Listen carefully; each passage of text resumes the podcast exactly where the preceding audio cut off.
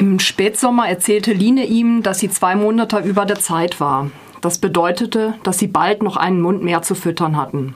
Und außerdem, sagte sie, wäre sie mit 43 zu alt für ein Baby. Sie fürchtete, dass es einen Wasserkopf haben würde oder verkrüppelt wäre oder dass es eine Hasenscharte haben könnte. Denn Gott musste ihnen ja zürnen, wenn man bedachte, was in diesem Jahr schon alles geschehen war. Im Frühjahr hatten sie ihr ganzes Vieh durch die Klauenseuche verloren, bis auf eine einzige Kuh und ein, dessen Kalb. Zur gleichen Zeit lief auch Vergil, ihr einziger Sohn und ein 16-jähriger Draufgänger, auf und davon, um in Kalifornien Gold zu schürfen.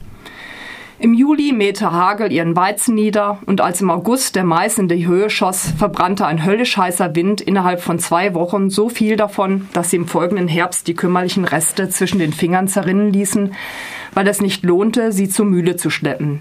20 Morgen Weizen und 30 Morgen Mais waren verloren. Alles, was sie hatten verkaufen wollen, war dahin. Gott schuf das Wetter, sagte Vesta nur. So beginnt der Roman The Homesman, der der Mitte des 19. Jahrhunderts in Loop im mittleren Westen der USA spielt. Das Leben ist hart. Die Menschen kämpfen gegen Seuchen, schlechtes Wetter und die Einsamkeit.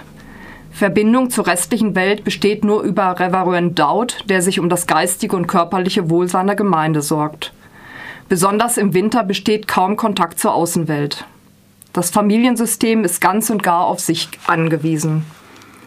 Als die 43-jährige Line ihr Kind entbindet, ist ihr Mann Wester gerade unterwegs und sie ist mit den Kindern alleine zu Hause.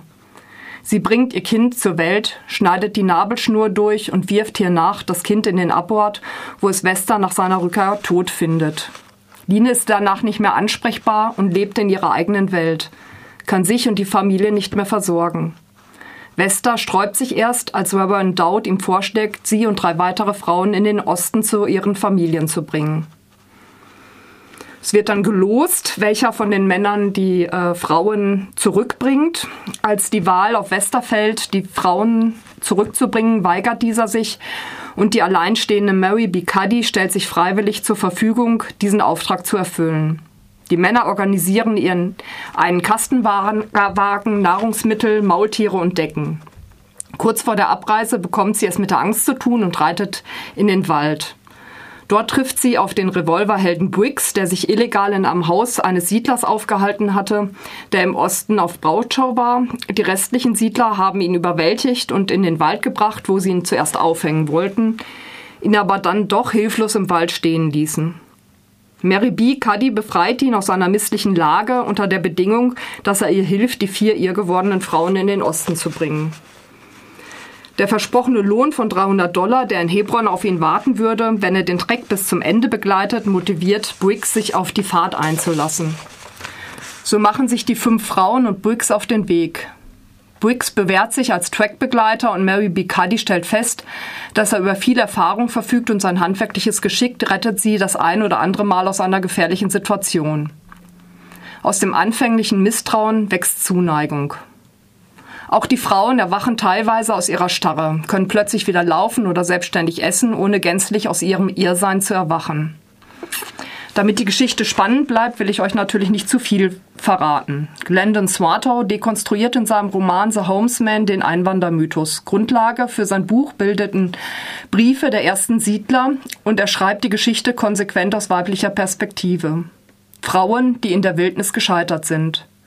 Unterschwellig greift er auch den aufkommenden Kapitalismus an, der mit den Wünschen und Sehnsüchten der Menschen spielt und riesige Spekulationsblasen entwirft, die in Form von Scheinhotels aus dem Nichts im Nichts auftauchen.